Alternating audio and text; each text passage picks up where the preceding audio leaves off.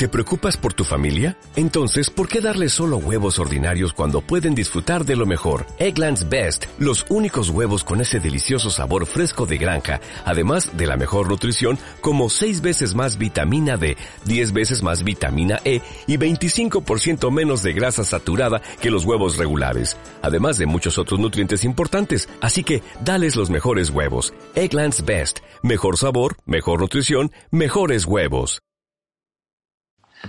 Liderazgo Comercial, episodio 383. Hola, muy buenos días, tardes, noches, o sea el momento que sea en que estés escuchando. Soy Santiago Torre y esto es Liderazgo Comercial. Bienvenido. Liderazgo Comercial, sabes, es el podcast que está pensado para responsables comerciales y propietarios de empresa en hacerles parar, pensar, reflexionar y producir en el sentido de poner en marcha todo aquello que debieran comenzar a realizar o hacer de una forma diferente, pero por los motivos que fuera habitualmente por el día a día, no lo hace. Yo lo que busco con este episodio diario es haceros precisamente eso, parar y pensar y tomar decisiones para poner en marcha.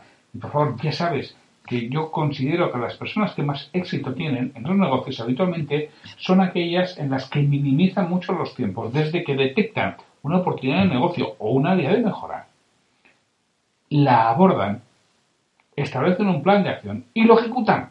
Porque hay personas que demoran mucho el pararse a pensar. Desde que detectan esa oportunidad o desde que una área de mejora dejan pasar mucho tiempo y a veces ya es demasiado tarde. Hay otras que hacen sin plan de acción. Hay otras que tardan mucho tiempo en preparar el plan de acción y otras que desde que preparan el plan de acción hasta que ejecutan pasa una eternidad. Bueno, si eres capaz de minimizar todos esos tiempos, te aseguro que te va a ir bastante mejor. Ah, pero es posible quizás que tome decisiones precipitadas.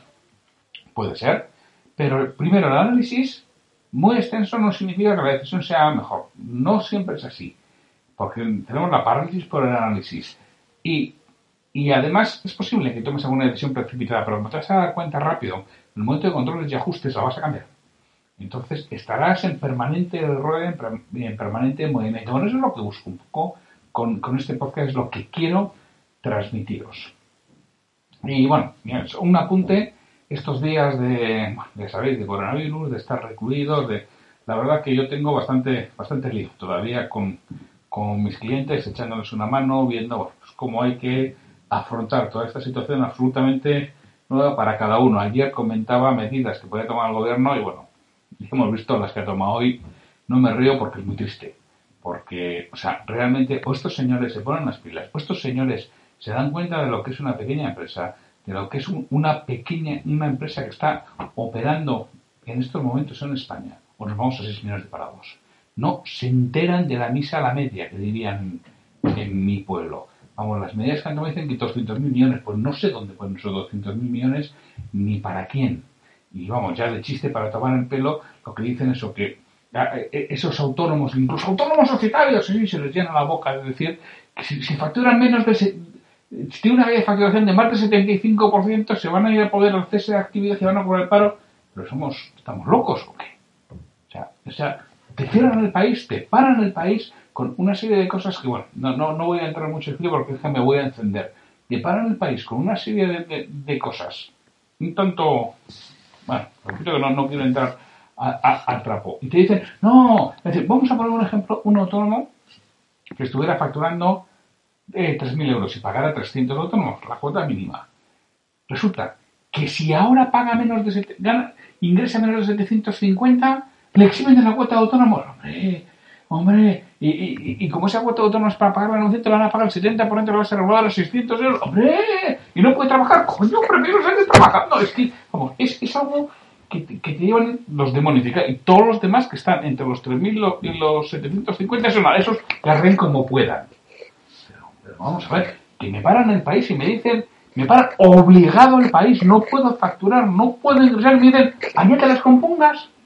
Bueno, pues eso es lo que tenemos, señores. O espabilamos o si me parar o más en, en breve. Bueno, que vamos al día de hoy, que, realmente he escrito la noticia y me he puesto de los, de los nervios, porque vamos, y, no por mí, también por mí, no, no, mañana, pero no, no tanto por mí, sino por lo que veo en el entorno de, de mis clientes, por lo que veo en el entorno de las empresas de este país, por lo que veo estos tipejos de que organizan pagando un país y no dando ninguna solución. Las soluciones, compóntelas como puedas, pero sigue pagando impuestos. No puedes facturar, da igual. Si no puedes facturar nada, bueno, igual hacemos algo. Te doy 600 euros al mes si no puedes facturar. Estás facturando 3.000, te doy 600. Vamos a ver. Vamos a ver, pero es que me... Bueno, bueno, bueno, bueno. Y te pagan el país. No, no, te, no te permiten trabajar. Me dicen que, bueno, pues que si es así. Ah, eso sí, ¿eh? Solo hasta que se acabe ¿eh? el, el estado de alerta. Luego ya no. Y cuando hay muchísimas actividades, todas las actividades culturales absolutamente paradas. La inmensa mayoría de actividades de servicios absolutamente paradas. Bueno, bueno es, es, algo inenarrable e inexplicable. No, no, no conseguí porque realmente me cago. Vamos, al tema del día de hoy, perdón. Perdón por esta por, por esta interrupción y, esta y esta reflexión en voz alta. Bueno, hoy es el 18 de marzo, es el miércoles 18 de marzo de 2020. Y hoy quiero responder a, uno, a preguntas y respuestas. Yo creo que los miércoles voy alternando entre entrevistas y preguntas y respuestas que me vayan surgiendo. Ahora vaya a ser que con una pregunta pequeña me, me enrollo, ya me he consumido todo el tiempo y luego ya si encima me, me, me ponen estos tíos de los nervios, pues ya ni te cuento. Bueno, fíjate, hoy voy a responder a una pregunta del episodio 2. Pero del episodio 2, bueno, pues la gente, oye, se engancha ahora hay gente que los escucha ahora de nuevo y, se engancha. Entonces, bueno, pues pregunta. Mira, en este caso es, está en iVox, es del domingo 15 de, de marzo. ¿no? Es Sergio Ramos 2874. ¿Será nuestro Sergio Ramos? No creo, no. No le veo yo a Sergio Ramos escuchando estos podcasts, nada más sería SR4, no, no Sergio Ramos 2874. Sergio, si eres tú el que lo estás escuchando ahora, no eres el Sergio Ramos, ese, eh, eh, el, el que nos anima a quedarse en casa, nos enseña su casa así por fuera, cómo se va a quedar así, también yo y con tu mujer que también así me quedo en casa, vamos, el resto, pues igual no estamos tan, tan cómodos. Bueno, en el Sergio Ramos, en el episodio 2, el episodio 2, que es uno de los más escuchados del podcast, que es productividad comercial. No lo he vuelto a escuchar, me daría vergüenza seguramente. Si es el episodio 2, madre mía, ¿cómo, cómo está? Pero bueno, oye, eso eh, decía Hoffman, no recuerdo, no sé si es Larry, el, uno de los fundadores de LinkedIn, que decía que si la primera versión de tu producto o servicio no te avergüenza es que lo lanzaste demasiado tarde, ¿no? Con lo cual, bueno, pues seguramente me avergonzará, que ya sabes que para este tipo, lo lanzo y luego ya lo vas puliendo y lo vas mejorando, no puedes buscar la perfección desde el principio por muchos motivos. Primero, porque la perfección no existe y pues hablar del principio es que vas demasiado tarde. Bueno, nos dice Sergio Ramos, muchísimas gracias por, confiar, por guiarnos en nuestras responsabilidades comerciales. ¿Sería posible un podcast sobre la fidelización y la postventa? Gracias de nuevo. Bueno, pues vamos a hablar un poco de, de ese tema, del tema de fidelización y postventa que nos dice Sergio Ramos. No sé si lo que le vaya a contar le vas a interesar a Sergio, pues si no me dices y ya otro, algo más en detalle. Porque yo quiero hablar, en este caso, de Mira, Cosimo Chiesa. Cosimo Chiesa ha sido el director de, del Departamento de Dirección Comercial de IES durante, no sé si seguirá siendo, ¿eh? ha sido durante 30 años, 35 años. Alguien que lleva la cartera de director de Dirección Comercial del Departamento de Dirección Comercial de IES, de esto algo sabe. Y yo no he hecho IES, pero sí tengo conocidos que lo han hecho y hablan muy bien de él. En todos los aspectos, tanto en el aspecto humano como en el aspecto profesional, como en el aspecto educativo y formativo. Yo he leído varios de sus libros, no te voy a decir que todos, pero he leído cinco o seis de, de sus libros. Y me gusta mucho, me parecen realmente prácticos y te aconsejo que leas los libros de Cosimo. Tanto los libros más, más lights, como, como puede ser Vender es mucho más, o Dirigir Vendedores es mucho más, o Saca la crisis de la cabeza, que son como más sencillos, más fáciles de dirigir, pero que están muy bien, como libros algo más no sé si la palabra concreta es profundo, sino más estructurados, más documentados, con más pozo. Yo en este caso voy a hablar de las fases de un proceso comercial, que él lo dice fidelizando para fidelizar y las cinco pirámides del marketing relacional. Es un poco un compendio de cosas que nos dicen estos libros estas fases de un, de un proceso comercial. Atendiendo un poco a lo que nos dice Sergio Ramos, en la parte de fidelizar. Entonces, Cosimo nos viene a decir, mira, las fases son atraer, vender, satisfacer, fidelizar y relacionar. Es decir, la venta y acaba con un cobro. No, eso era antes, siglo XX, si quieres, o igual casi te decía hasta principios del XXI. La venta hoy en día realmente no sé si acabaría, no acabaría nunca probablemente, ¿no? Pero la, última fase, de acuerdo al próximo Kiesa, y estoy bastante de acuerdo, es relacionar. Y la primera fase es atraer. En esta fase tenemos que conseguir que el posible cliente se interese por lo que nosotros hacemos. Podemos tener acciones pasivas que hacen que contacte con nosotros, publicidad o marketing de atracción, y activas. Salimos a buscar clientes, acciones comerciales, el outbound, el, el outbound, outbound sales, ¿no? Tenemos el inbound sales o inbound marketing y el outbound marketing o outbound, sales. Pues tienes que atraer. Y antes, el siglo XX, era sencillo, a través de publicidad.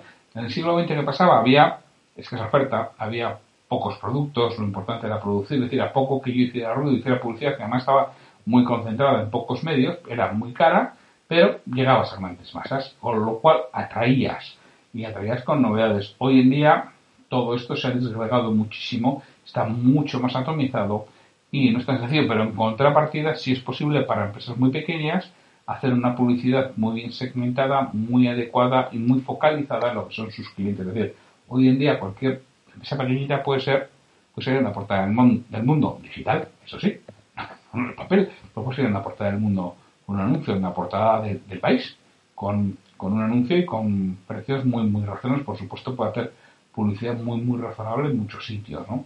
Bueno, pues esta es la primera fase de, la venta. Si yo no traigo, mm, difícilmente voy, voy a vender. La segunda parte de la venta, él dice que es vender. La parte esencial. Muchas veces nos centramos en el cierre, aunque la parte esencial es la, preparación y planificación de la venta, la proactividad en las objeciones y el diseño de un buen proceso y entrevista de ventas. Pero claro, si no vendo, ya no seguimos hablando, no hay más. Con lo cual esta es la segunda fase del proceso comercial. La tercera es satisfacer. Esta es la fase previa a la, fidelización. Tenemos que satisfacer en todas las etapas del proceso comercial. Calidad de venta, por supuesto, no sobre prometas. Calidad de logística y entrega cuando has dicho que lo vas a entregar y en las condiciones que has dicho que vas a entregar. Calidad del producto calidad del sistema de garantías, calidad de los programas de fidelización y calidad de la atención de servicio. Indudablemente, tengo que satisfacer absolutamente en todas las etapas. Y de nada vale que yo venda extraordinariamente bien. Si luego la logística va tarde, va mal, el paquete golpeado, no va a la persona correcta, no envío el albarán de acuerdo a las condiciones que él me ha dicho, por supuesto el producto no es el esperado, la factura va mal, la primera factura el precio va mal, la primera factura no va a la persona correcta, la primera factura no cumple los requerimientos que nos ha pedido el proveedor en cuanto a lo que tiene que ir en ella. Hay muchas eh, partes de, eh, del proceso que si no las hago bien, no voy a satisfacer lo que espera. Y yo os aseguro que hay muchas ventas que no se repiten por un problema administrativo, por un problema logístico, por un problema de muchos aspectos porque estaba contento cliente con la venta, está contento con el producto, está contento con la calidad, pero hemos fallado en otra serie de aspectos que corresponden quizá a otra parte de la empresa. A veces que yo pienso que todas las personas en la empresa venden. Seguimos que si no me come el tiempo, no. Está la parte de fidelizar. Nos dice, el marketing moderno no debe tener como objetivo realizar una venta, sino iniciar una relación con un nuevo cliente ese es el objetivo de, la venta moderna del marketing. No para ello es esencial mantener satisfecho al cliente, promover nuevas compras, favorecer la venta adicional y convertir al cliente en embajador de nuestra marca. Esto es fidelizar. Y por último, relacionar. Porque los productos son cada vez más commodities y es complejo diferenciarse. Cobra cada vez más fuerza la calidad del servicio y la actitud de las personas ante la plena satisfacción del cliente. Para ello es esencial una correcta, una correcta política orientada a la completa satisfacción del cliente. Entonces, La parte de fidelizar que nos, nos dice Sergio Ramos está después de satisfacer. Si yo no he atraído y no he vendido, difícilmente voy a fidelizar. Y si no he satisfecho en todas las etapas, no puedo fidelizar. Entonces me dices, fidelización y postventa. Claro, una vez que ya el cliente contigo es el momento de relacionar, es el momento de deleitar al cliente, es el momento de darle ese servicio, ese plus de servicio que habitualmente tiene mucho, mucho, mucho, mucho que ver con la actitud de las personas que lo dan, que a veces deja también mucho que desear. Esa persona de asistencia técnica, esa persona que puede ir a hacer una reparación en casa del cliente, tiene que estar tremendamente formada el protocolo de atención al cliente, tiene que estar tremendamente formada en cómo satisfacer a este cliente, porque es el artífice de ventas y compras futuras. Y por supuesto, de vender productos adicionales a ese cliente y de relacionar, de conseguir que nos abra la puerta a otros lugares. Y abrir la puerta a otros lugares se puede hacer de muchas formas. de forma directa, pidiéndole una recomendación, pidiéndole una referencia, porque salga de sí mismo en la relación del boca a oreja, en que se lo cuente a alguien, todo eso se, puede hacer de, de ese modo. Y por supuesto, se puede hacer vendiendo más productos en, esa empresa y estando atento a lo que van a comprar y lo que van a hacer. Y, todo esto es la parte de fidelizar. Nos, nos pregunta, nos dice Sergio Ramos, la parte de postventa. Es que para mí es algo absolutamente esencial. Es que hoy en día tenemos que mantener esa relación y esa relación se mantiene dándole muchísimo cariño, con una actitud constante de pensar en cómo puedo facilitar la vida a este cliente, resolviendo los problemas, estando por delante de los demás, ya está, ya que estás ahí dentro, sobre todo, si no te compra todo a ti, si te compra todo a ti, también, porque es que el día que lo pierdas, lo pierdas entero, ¿eh? Pero si no te compra todo a ti, con mucho más motivo, lo que tienes que estar eh, realizando e intentando es que precisamente, oye, tengas una mayor introducción dentro de este cliente. Entonces tú tienes que tener una serie de políticas, la empresa clarísimas, que hay que hacer desde el momento en que se recibe un pedido por parte del cliente hasta el momento que está la postventa. Desde el momento que se recibe un pedido por parte del cliente, tengo que realmente estar muy pendiente a todos los requerimientos de logística. Tengo que estar muy pendiente a todos los requerimientos de entrega. Tengo que estar muy pendiente a todos los requerimientos administrativos. Tengo que estar muy pendiente a todos los requerimientos de calidad del producto. Tengo que estar muy pendiente de todos los requerimientos de, las garantías y del sistema de garantías.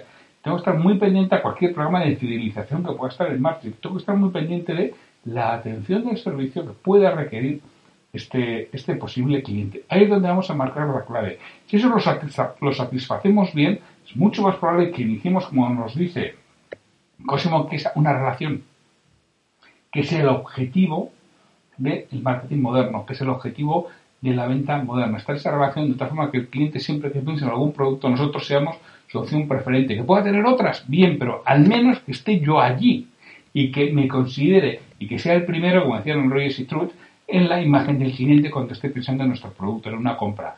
Que tengamos siempre la posibilidad de estar allí, que no se lo pida otro y que no nos pase como seguramente nos ha sucedido muchas veces, y a mí también, ojo, que alguien dice que ha comprado, pero ¿por, me pedido? ¿por qué no me lo has pedido a mí? Ah, pero tú vendías de eso. Entonces, madre mía, madre mía, qué mal lo he hecho, qué desastre, que no se ha enterado que, yo vendo esto, ¿no? Y que yo le, puedo cubrir y satisfacer. Bueno, en algún punto hemos, hemos fallado en la comunicación. Y es lo que realmente tenemos que trabajar en todas las fases de la venta para poder fidelizar, porque tenemos que distinguir muy bien lo que es un comprador, alguien que se compra por primera de un cliente. Un cliente para mí es aquel que repite la compra, hace una segunda ocasión. Luego está el cliente sido compartido, es decir, ese que nos compra a nosotros y nos compra a otros. ¿Qué tendré que ver? tendré que intentar que al menos me pida siempre una oferta a mí y tenga la oportunidad de igualar o tenga la oportunidad de entrar en el juego para ir incrementando la cuota de venta que hago respecto a su 100% de compra, ¿no? Este es el cliente exclusivo, es decir, que todo lo que compra de eso me lo compra a mí. Será mucho o poco, pero todo lo que compra de eso me compra a mí. Luego tenemos el cliente embajador de la marca que nos dice Cosimo Chiesa, que es ese que, además de que nos compra, nos recomienda de forma autónoma, es decir, porque a él se le ocurre o porque yo se lo pido. Es el que me deja un testimonio, el que me, el que me permite que utilice su nombre frente a otros, el que me permite que alguien le pudiera llamar a contrastar la información que yo le doy, el que, por supuesto, puede participar en un evento en el que yo hago para confirmar que lo que digo es cierto, el que facilita esa prueba social que muchas veces necesitamos para precisamente iniciar esta relación y convencer a otros. Ese cliente vale oro. Pero solo llegaremos a él si hemos satisfecho todas y cada una de las fases del proceso de venta y además con buena nota, no nos vale un aprobado. Necesitamos ir a por nota. Así que, Sergio, si quieres fidelizar y quieres un buen eh, sistema postventa, por favor, ponlo por escrito. Ten clarísimo cuáles son los pasos que hay que dar y satisface siempre que sea posible los requerimientos del cliente por encima de lo que le espera. Es la forma en la que lo vas a fidelizar y la forma en la que ese servicio postventa te va a garantizar nuevos resultados en el futuro. Bueno, pues hasta aquí hemos llegado hoy miércoles 18 de, de marzo y solamente recordaros y decir, bueno, estoy trabajando en la idea de vender menos de lo que me gustaría en estos dos días, espero poder seguir en ello, pero que va a estar, ¿eh? Va a estar en fecha en marzo, mi y vender estará operativo, seguro, ya os iré informando. Mientras tanto, ya sabéis que os podéis ir suscribiendo en liderevender.com, dejáis vuestro correo electrónico y tendréis alguna promoción inicial para, para vosotros por haber confiado en mí. Pues sin mucho más, solo me toca despedirme hasta mañana, jueves 19 de marzo, que en España será Día del Padre, pero aquí estaremos, San José, festivo en algunas localidades de España. Pues sin mucho más, hasta mañana.